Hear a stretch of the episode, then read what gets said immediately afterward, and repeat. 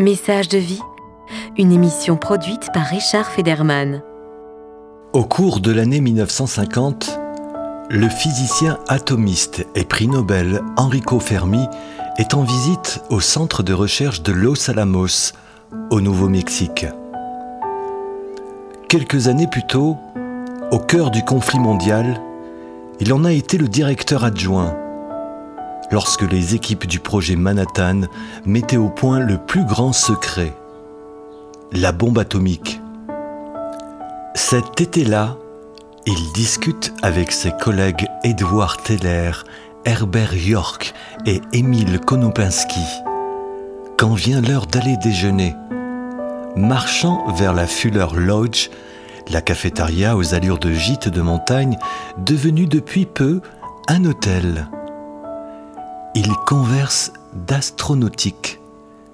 Fermi évoque la possibilité qu'on parvienne un jour à voyager plus vite que la lumière. Certes, cela violerait la sacro-sainte loi d'Einstein, base de sa théorie de la relativité, mais rendrait les voyages interstellaires tellement plus réalistes, explique le physicien. Avec humour, Fermi et ses collègues se demande alors si, finalement, les secoupes volantes n'en seraient pas la preuve en question. Apparus à la fin de la guerre, leur actualité est brûlante et leur possible origine extraterrestre est régulièrement débattue, y compris dans les milieux scientifiques et militaires. Konopinski rappelle un dessin humoristique paru dans le New York Times au mois de mai. Ce dessin élucide la disparition de nombreuses poubelles qui embarrassent depuis quelque temps la ville de New York. Des équipages de petits êtres, de retour sur leur planète, déchargent des secoupes, les poubelles new-yorkaises. Fermi concède que son dessinateur, Alain Dune, tient là une bonne théorie expliquant à la fois la vague d'objets volants non identifiés et la disparition inexpliquée des dites poubelles. Au restaurant, quelques collègues les ont rejoints et ils discutent de sujets anodins. Mais soudain, sautant du coq à l'âne, Fermi lance à la tablée. Ne vous êtes jamais demandé où ils sont? Sa phrase est hors de propos, mais tout le monde sait bien sûr de quoi il parle. Où sont-ils? Ce il, bien sûr. Ce sont les civilisations extraterrestres qui devraient exister ailleurs dans l'univers. Depuis la guerre, Fermi se passionne pour la question de la vie extraterrestre. Et au début des années 50, on commence à percevoir que la vie pourrait être universelle plutôt que rare. Elle pourrait bien apparaître spontanément sur une planète dès que les conditions sont réunies.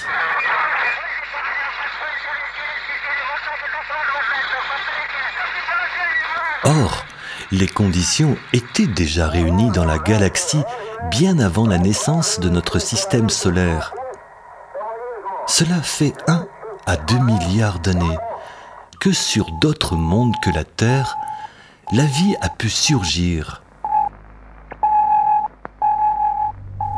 Fermi et ses collègues s'accordent sur le fait que notre Soleil est une banale étoile située loin du centre de la Voie lactée, loin du centre-ville galactique, dans une région peu dense en étoiles. Par conséquent, la distance qui nous sépare de nos plus proches voisins extraterrestres est probablement grande. Mais peut-on mettre des nombres sur ces distances, ces probabilités? Fermi se lance dans des estimations à la louche, calcule sur un coin de nappe à l'appui pour estimer la probabilité que nous ne soyons pas seuls. Son calcul concerne le taux d'étoiles escortées de planètes. La probabilité pour que certaines de ces planètes offrent des conditions propices à l'éclosion de la vie. Pour que cette vie mène à l'intelligence, pour que parmi ces êtres émerge une civilisation technologiquement avancée, apte à se lancer dans l'exploration spatiale. Fermi conclut à l'issue de son estimation improvisée qu'il doit exister dans la galaxie une multitude de civilisations très en avance sur la nôtre, que, par conséquent, elle devrait déjà nous avoir visités, et ce, de nombreuses fois. Il conclut, si ces civilisations ne sont pas déjà venues nous rendre visite, c'est qu'il y a un problème. Soit le voyage interstellaire est impossible, soit cette entreprise est trop complexe ou périlleuse. Soit encore, ni notre planète, ni sa biosphère, ni notre civilisation ne présentent à leurs yeux d'intérêt.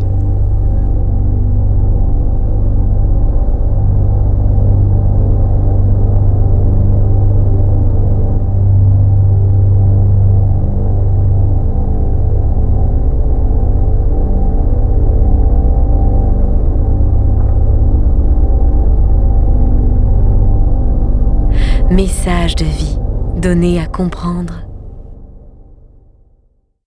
Cette discussion de 1950 à la Fuller Lodge aurait pu disparaître avec les souvenirs de ses participants. Nous sommes le mercredi 1er novembre 1961, jour d'Halloween. Un jeune radioastronome se lève, craie en main, pour écrire sur un tableau dans une petite salle de réunion de l'observatoire de Greenbank au pied des montagnes boisées d'Allegheny en Virginie occidentale. Depuis peu, une grande oreille métallique blanche de 27 mètres s'y dresse. Elle écoute les astres dans le domaine inexploré des ondes radio. L'astronome s'appelle Frank Drake. De chercheurs se sont donné rendez-vous pour brainstormer pendant quelques jours sur un sujet inédit, sulfureux et excitant. C'est une première. Ils travaillent dans diverses institutions, mais ont en commun, sans être concertés, la même passion pour la recherche de vie et d'intelligence extraterrestre. Ils pensent que la radioastronomie naissante leur donne les moyens de cette quête.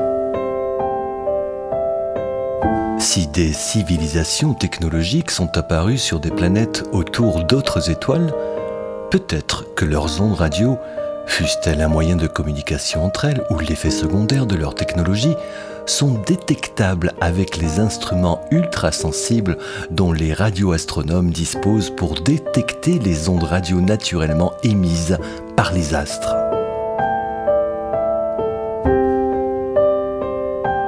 Après tout, le jeu en vaut la chandelle. À ces longueurs d'onde, en raison des émissions radio d'origine humaine, notre Terre est plus brillante que le Soleil.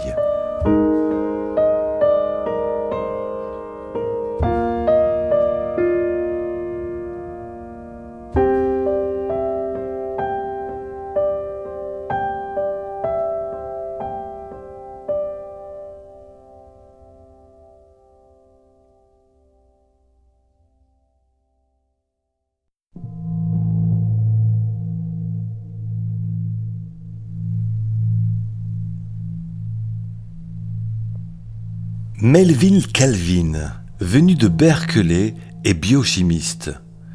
Il est convaincu que la vie apparaît spontanément dans l'univers au point d'en avoir écrit en 1958 nous pouvons affirmer avec un degré de certitude scientifique que la vie cellulaire telle que nous la connaissons sur Terre existe dans des millions d'autres endroits de l'univers. Toutefois, c'est pour son élucidation du mécanisme de la photosynthèse que le prix Nobel de chimie lui est attribué. Calvin l'apprend à Greenbank par un coup de fil en provenance de Suède à 4 heures du matin, la nuit suivant leur première réunion. Parmi les participants qui fêteront au champagne le prix Nobel d'un des leurs se trouve John C. Lilly. Ce dernier est connu pour ses recherches sur la conscience, ses expériences en caisson d'isolement ou avec des drogues psychédéliques, et ses recherches sur l'intelligence des dauphins. Il a fondé aux îles Vierges le Communication Research Institute pour étudier la communication, difficile mais pas interdite, entre l'homme et ses cétacés au cerveau aussi développé que le nôtre. Un modèle, somme toute, pour anticiper les difficultés que poserait inévitablement un contact avec une forme d'intelligence d'un autre monde. En référence à cela, le groupe de Green Bank se désigne par l'ordre des dauphins.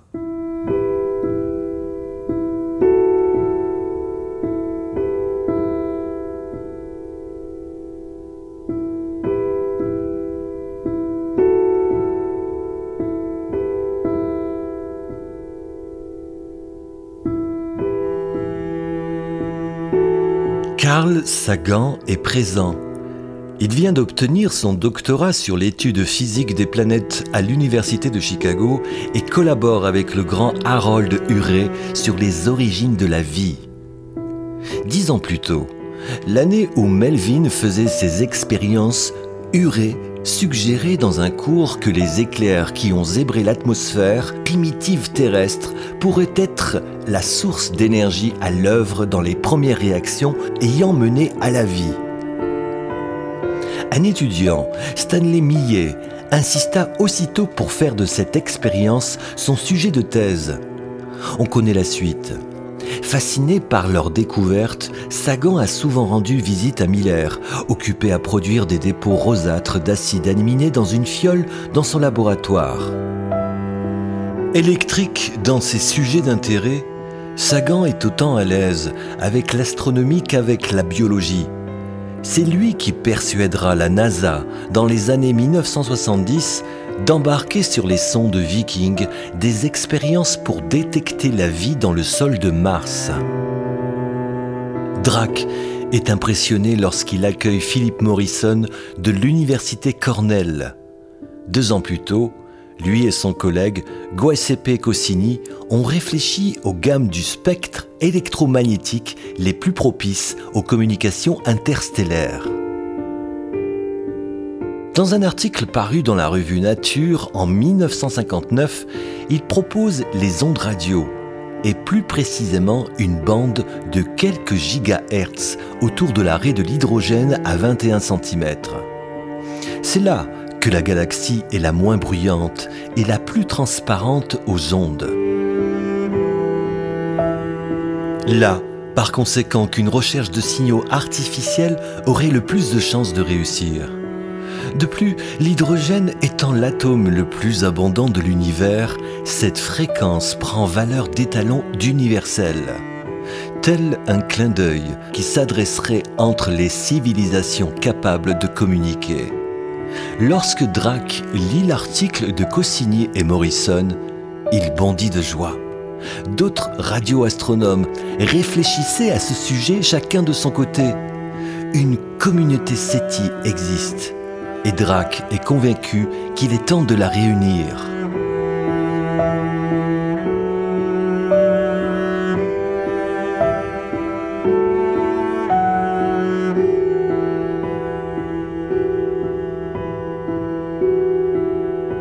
Message de vie. Une émission produite par Richard Federman.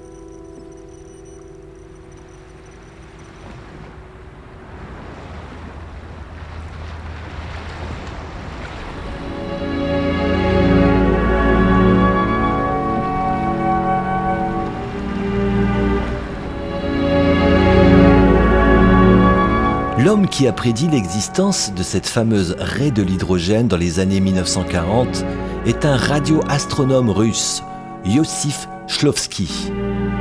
Ce que personne ne sait encore à Greenbank, c'est que de l'autre côté du rideau de fer, ce Shlovsky, sans avoir eu entre les mains l'article de nature, s'est déjà engagé dans l'écoute radio des civilisations extraterrestres.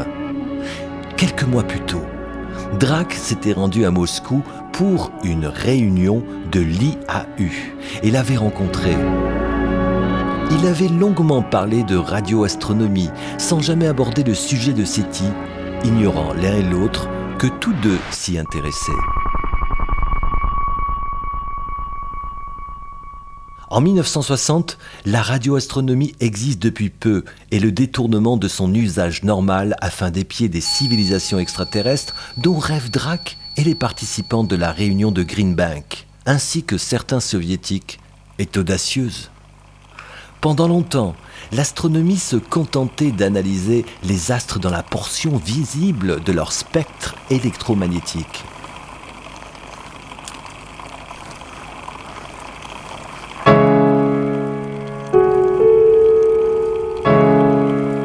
la radioastronomie, qui prend son essor après la Seconde Guerre mondiale grâce au progrès de la technologie du radar, permet de voir des objets astrophysiques connus sous d'autres facettes et d'en détecter d'autres jusqu'ici invisibles.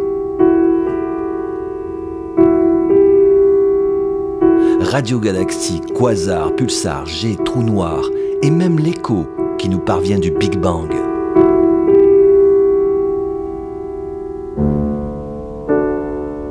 Pour l'un comme pour l'autre, le calcul, même endossant pléthore d'incertitudes, mène au même constat. Nous ne sommes pas seuls. Les nombres plaident en faveur d'une voie lactée grouillant de vie intelligente et technologiquement avancée. Combien? Quelques milliers? Quelques millions? Pour l'astrophysicien Avery Schatzman, Ayant mis des nombres réalistes dans la formule de Drake, la plus proche civilisation pourrait ne se trouver qu'à quelques millions d'années-lumière. C'est la porte à côté. Des civilisations extraterrestres dont la longévité serait de milliers, voire de millions d'années, doivent donc sillonner notre galaxie depuis longtemps. Ces êtres devraient donc nous avoir rendu visite depuis longtemps à de nombreuses reprises, voire nous avoir colonisés. Nous devrions donc les voir, ou au moins déceler les signes de leur passage sur Terre ou de leur présence tapis dans notre système solaire. Or, nous ne les avons pas vus. Donc, c'est qu'ils n'existent pas. De même, pour les radioastronomes du programme SETI, qui depuis 1960 écoute le ciel à de nombreuses longueurs d'onde avec des récepteurs multicanaux de plus en plus performants. Ces civilisations devraient briller par leur présence dans toutes les portions du spectre électromagnétique. Nous devrions les entendre. Or, nous ne les avons pas détectés. Donc, c'est qu'ils n'existent pas. Tenter de déceler dans notre voisinage la manifestation d'une intelligence extraterrestre et tenter de communiquer avec elle sont les deux faces d'une même préoccupation. Sommes-nous seuls? Cette interrogation et la quête active de contact avec nos hypothétiques voisins ont emprunté au cours des siècles une route sinueuse, alternant euphorie et scepticisme selon l'état de nos paradigmes philosophiques, scientifiques, religieux, culturels du moment. Depuis l'aube des temps et chez tous les peuples, des traditions orales, des textes religieux, des écrits révélés, des mythes ou des légendes locales, nous répète que l'être humain s'inscrit dans un projet cosmogonique dont il est loin d'être le seul protagoniste.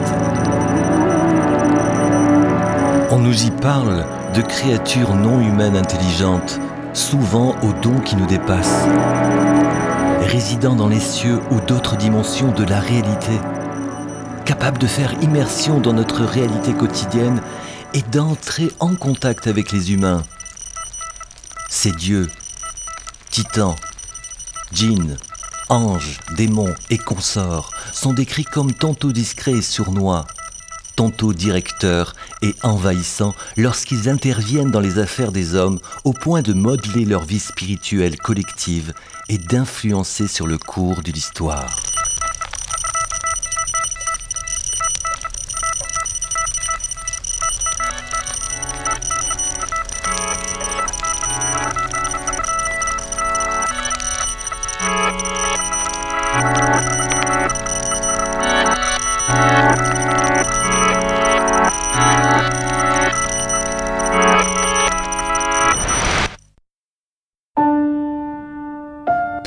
Évoquer ici ces entités célestes dont l'existence se cantonne bien évidemment à la légende et à la métaphysique, et dont la fonction est sociale et métaphorique Parce que la quête de l'extraterrestre dans la science moderne participe du même fantasme, mélange de crainte et d'espoir. Carl Gustav Jung l'a bien expliqué en se penchant dès les années 50 sur le phénomène ovni. Sans se prononcer sur sa réalité objective ou son origine extraterrestre, il le qualifie de mythe moderne, au sens qu'il cristallise, paré des habits respectables des connaissances scientifiques, les mêmes attentes désespérées d'une humanité qui attend du ciel qu'on vienne la sauver, tout autant qu'elle redoute qu'on vienne la détruire.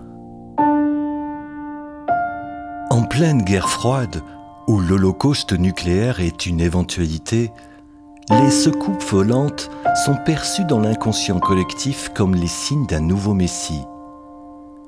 Dans ce mélange d'élan vital, d'espoir et de peur, se trouve peut-être une clé pour comprendre les positions parfois paradoxales des scientifiques consacrant leur vie à chercher des bactéries dans le permafrost d'autres mondes, ou cherchant un signal radio artificiel comme une aiguille dans une botte de foin mais qui rejetteront sans appel l'éventualité que des êtres venus d'ailleurs se promènent déjà sous notre nez.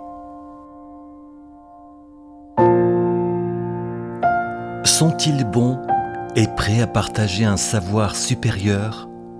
Sont-ils mauvais?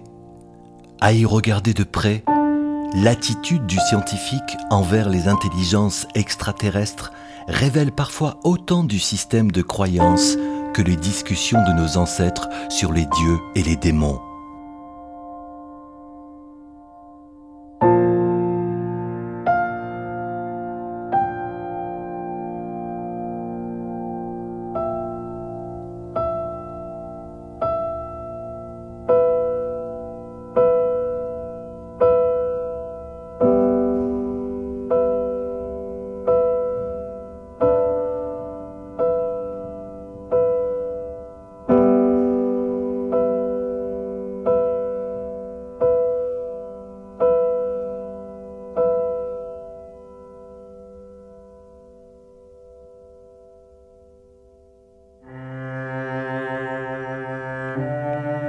La grande épopée de la conquête spatiale a été porteuse d'émerveillement, mais a brutalement déçu nos attentes en matière de recherche de vie dans le système solaire. La Lune est un astre stérile. Il n'y a ni canaux ni végétation sur Mars. Les sondes Viking ne détectent pas la vie microbienne dans le permafrost de cette même planète. Le sol de Vénus est une oppressante fournaise où pleut l'acide sulfurique. Difficile d'imaginer que notre système solaire puisse abriter la vie ailleurs que sur Terre. La planète aux océans bleus dans le programme Apollo nous renvoie la splendeur et la fragilité. Ce petit point bleu pâle, selon la formule de Sagan, est notre seul vaisseau notre havre, et les astronomes commencent à concevoir la vie comme confinée à de rares oasis séparées les unes des autres par d'immenses étendues de déserts galactiques. Pourtant, depuis la réunion de Green Bank, la communauté SETI s'est élargie. Le sujet est devenu respectable. Plusieurs radiotélescopes de grande taille outre celui de Green Bank, sont utilisés à travers le monde pour traquer les signes d'éventuelles civilisations. Goldstone en Californie, Arecibo à Porto Rico, Park en Australie et Nancy en France. Du côté soviétique, Shlovsky rend populaire la question de la vie extraterrestre en 1962 par un livre. Un de ses élèves, Nikolai Kardashev, prend le sujet à bras le corps au moyen de cinquantaines réparties de Vladivostok à Mourmansk. En 1965, Kardashev convoque une conférence de presse. Il annonce qu'il a détecté en provenance d'une autre galaxie un puissant signal radio aux lentes variations, donc probablement artificielles. Or, Kardashev proposait depuis quelques années de classer les civilisations selon la quantité d'énergie qu'elles seraient capables de consacrer à leur communication interstellaire, ceci reflétant leur stade évolutif. Il pense que le signal de CTA 102 est caractéristique d'une hypercivilisation galactique de type 3. En fait, CTA 102 s'avère vite être un projet naturel, un quasar, un immense trou noir au cœur d'une galaxie lointaine.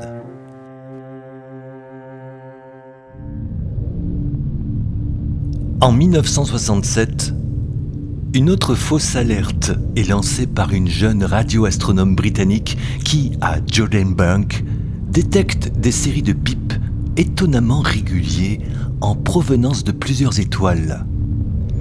Ces sources, baptisées LGM pour Little Green Man, sont en fait les premières détections d'étoiles à neutrons possédant un fort champ magnétique et tournant rapidement sur elles-mêmes, émettant vers nous un signal pulsé. Drac leur donne le nom sexy de Pulsar. En 1975, le climat est au pessimisme. Carl Sagan constate amèrement qu'ils ne sont pas là et popularise le paradoxe de Fermi dans un de ses livres. La même année, deux auteurs, David Wiming et Michel Hart, dissertent dans des journaux d'astronomie de l'évidente non-présence d'extraterrestres dans notre environnement immédiat et de ses conséquences. Pour eux, nous sommes la seule civilisation la plus avancée dans toute la galaxie. En pleine guerre froide, une hypothèse est en vogue. Les civilisations avancées ont une durée de vie limitée elles n'ont donc aucune chance de se croiser, ni par le voyage spatial, ni par les ondes radio. Parvenues à un certain stade technologique, elles s'autodétruisent dans le feu nucléaire ou d'autres périls planétaires, écologiques notamment. Et si les civilisations sont assez sages pour ne pas s'autodétruire, des phénomènes naturels cataclysmiques dans la galaxie pourraient se charger de ce ménage. Par exemple, les gamma ray bursts ou les explosions de supernovas ont pu empêcher les civilisations d'apparaître dans les premiers milliards d'années.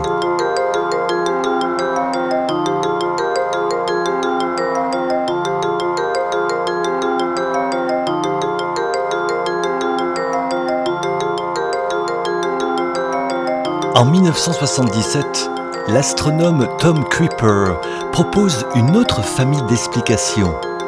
Ils sont là ou capables d'être là. Mais la Terre est préservée de tout contact. Comme on isole de toute contamination l'écosystème d'une réserve naturelle. Leur technologie est discrète et ils n'ont pas besoin de disposer de bases sur la Terre. Ils nous évitent car notre biologie et la leur sont incompatibles. L'hypothèse du zoo cosmique. Nous sommes étudiés et surveillés comme des animaux inférieurs ou par un souci de non-ingérence pour des raisons morales ou scientifiques.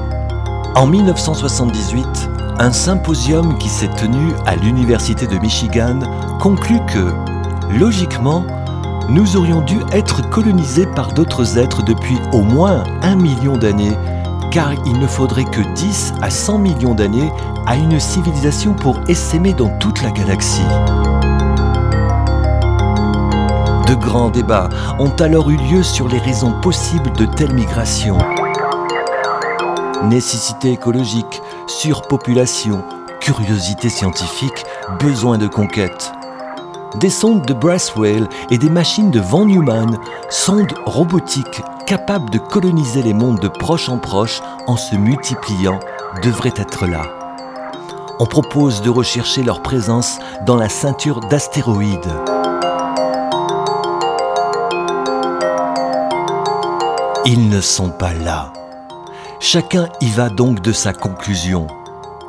En 1979, Michael Hart et Ben Zuckerman posent que le voyage interstellaire doit être impossible.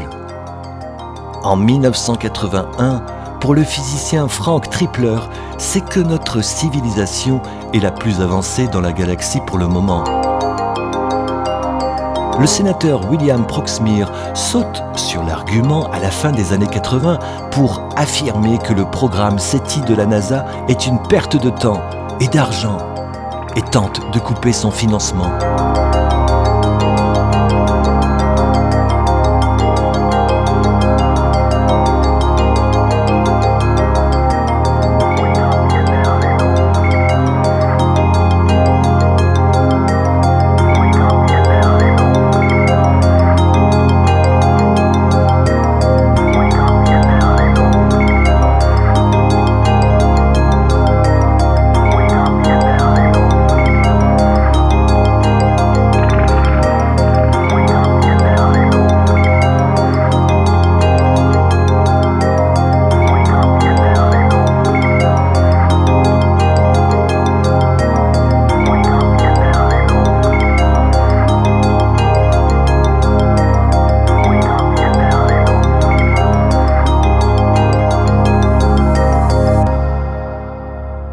Message de vie, une émission produite par Richard Federman.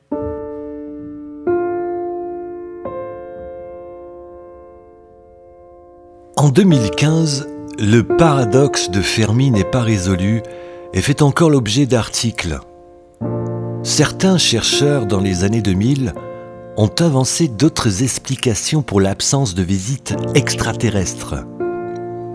Selon l'une d'elles, c'est l'évolution qui mène les organismes à l'extinction au-delà de la phase technologique. Dans une autre solution, qui laisse aux civilisations la vie sauve, c'est la phase technologique qui est de courte durée. Les espèces intelligentes se reposent sur la technologie pendant un temps, puis régressent vers une biologie post-technologique plus stable qui intègre les avantages technologiques dans la structure du vivant. Lorsque Shlovsky, Tipler, Sagan ou d'autres concluent qui ne sont pas ici, à partir d'un on ne les a jamais vus, leur raisonnement introduit beaucoup d'hypothèses ou omet paresseusement de remettre en doute certaines de nos préoccupations. Que l'hypothèse du zoo cosmique soit réaliste ou non, une civilisation qui souhaiterait nous observer sans être vue n'aurait aucune difficulté à le faire. Nous savons rendre nos engins invisibles au radar, espionner les individus depuis l'espace et depuis peu, des techniques d'invisibilité optique sont développées. Que supposer des aptitudes à la discrétion de technologies en avance de milliers, voire de millions d'années?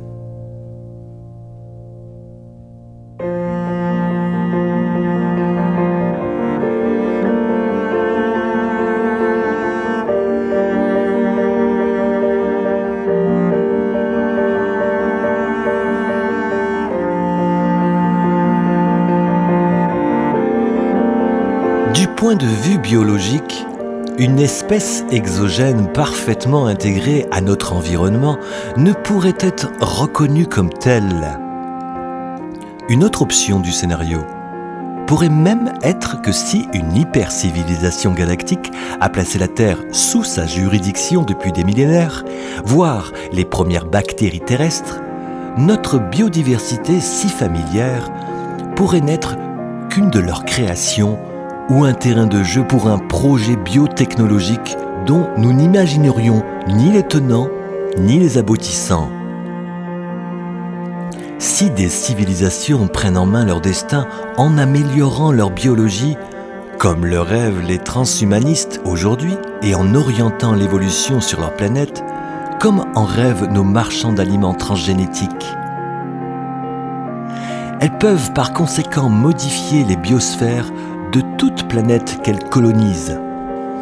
Plus généralement, une technologie très en avance serait probablement non repérable. Comme l'écrit Carl Sagan, des civilisations en avance sur nous de plusieurs milliers ou de plusieurs millions d'années doivent disposer de sciences et de technologies tellement au-delà de nos possibilités actuelles que nous ne saurions les distinguer de la magie.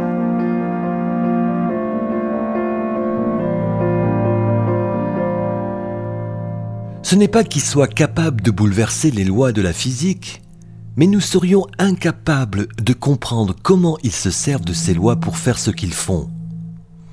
De quel mode de déplacement une civilisation en avance de millions d'années est-elle capable?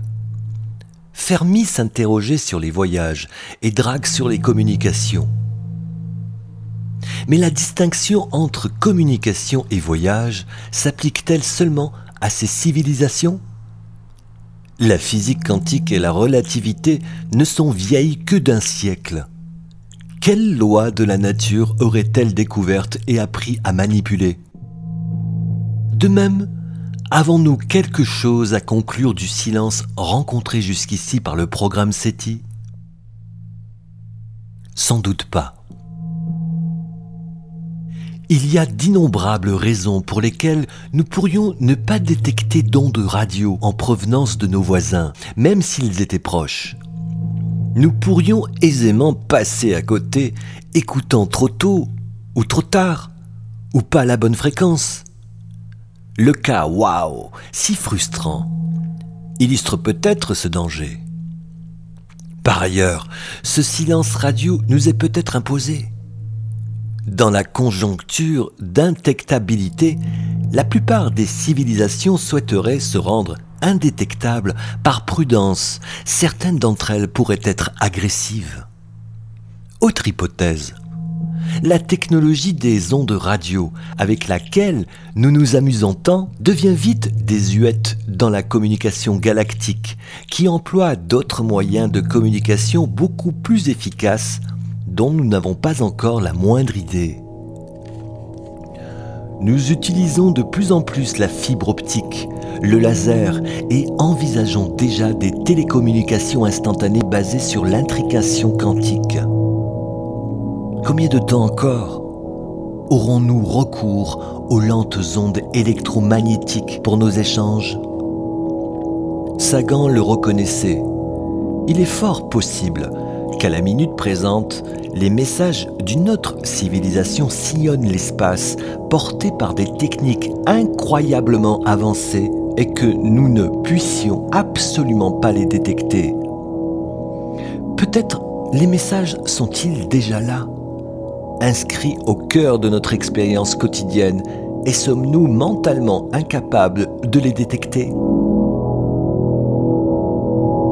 Peut-être une civilisation très avancée a-t-elle le pouvoir de disposer secrètement de ces messages dans la trame de notre existence la plus coutumière?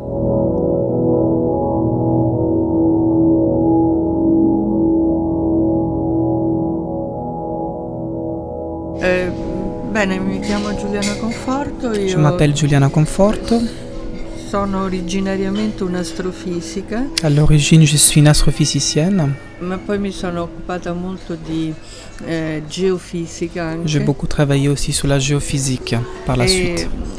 e ho insegnato fisica quantica e teorie relativistiche. Et j'ai enseigné euh, physique quantique euh, et théorie relativiste à l'université de Rome. Che secondo l'ortodossia sono incompatibili, sono inconciliabili? C'est deux sujets qui sont apparemment incompatibles selon la vision orthodoxe. e che invece sono conciliabili se noi capiamo che cos'è la coscienza Et umana. en fait, ils, sont, euh, ils ont une relation si nous on comprend la, le sens de la conscience humaine. Nous, nous voyons le monde d'une manière optique. Qu'est-ce qui se passerait si nous avons la possibilité de le voir autrement? À travers par exemple les rayons X, les ultraviolets Je, je viens avec cet exemple-là pour ouvrir la question sur une possibilité de changer notre regard. Il problema umano è la cecità, Le problème de l'humanité, c'est l'aveuglement. ma eh, è il fatto che i nostri occhi vedono solo le- l'elettromagnetico ottico. Ça, c'est dû au fait que notre yeux, ne voit que l'effet optique électromagnétique. La longueur le- électromagnétique. optique, la Ottica. longhezza ottica. Me- ma mm, anche se vedessimo tutto l'elettromagnetico, Mais qui même si nous voyons uniquement l'électromagnétique, tout le spectrum électromagnétique, noi vedremmo con i calcoli astrofisici solo il 4% di tutta la massa calcolata. nous ne verrions que le 4% seulement de toute la masse calculée. Noi non vediamo il 99% della, della Terra, 99,99, nous ne voyons pas le 99,99% de la Terre.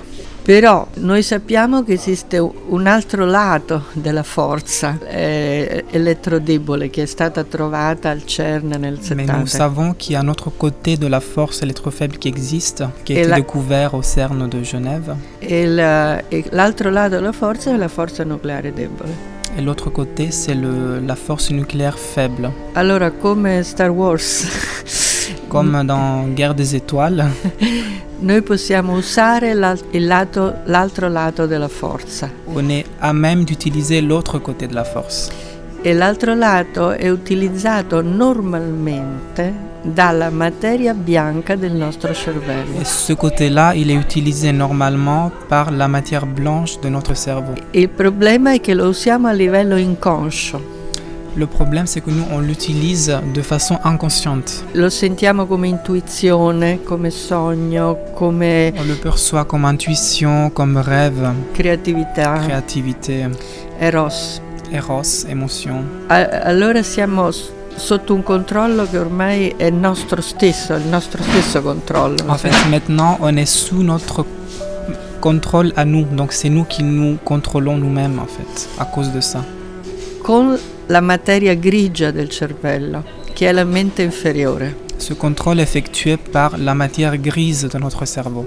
Il problema è passare dall'uso, la materia grigia è vincolata agli occhi, è vincolata alla vista. Donc, mm, donc, commençons par le fait que la matière grise est liée aux yeux, à la vision optique. e la psiche umana pure è- sente le emozioni, che è il cervello emozionale, Donc, la psyché, en fait, elle ressent les émotions étant le cerveau émotionnel, ma è anche vincolata alla vista. mais elle aussi, elle est liée à la vue. Donc, e elle est un allora peu, euh, se non vede empêchée par la vue. Pensa che non esiste. Donc, si elle ne voit pas, elle pense que ça n'existe pas, ce qu'elle voit. Ma se noi facciamo attenzione a noi stessi, alle nostre emozioni, alle nostre intuizioni che sono molto molto rapide, Mais si nous portons l'attention sur notre, nos émotions, qui elles sont très très rapides, noi ci rendiamo conto il, il grande inganno di questo mondo nous en fait réaliserons le Qui est- grand mensonge de ce monde, che è il tempo civile, il tempo qui est le temps tel qu'on le connaît, le temps, de la le temps civil, on va dire. Le perché temps normal.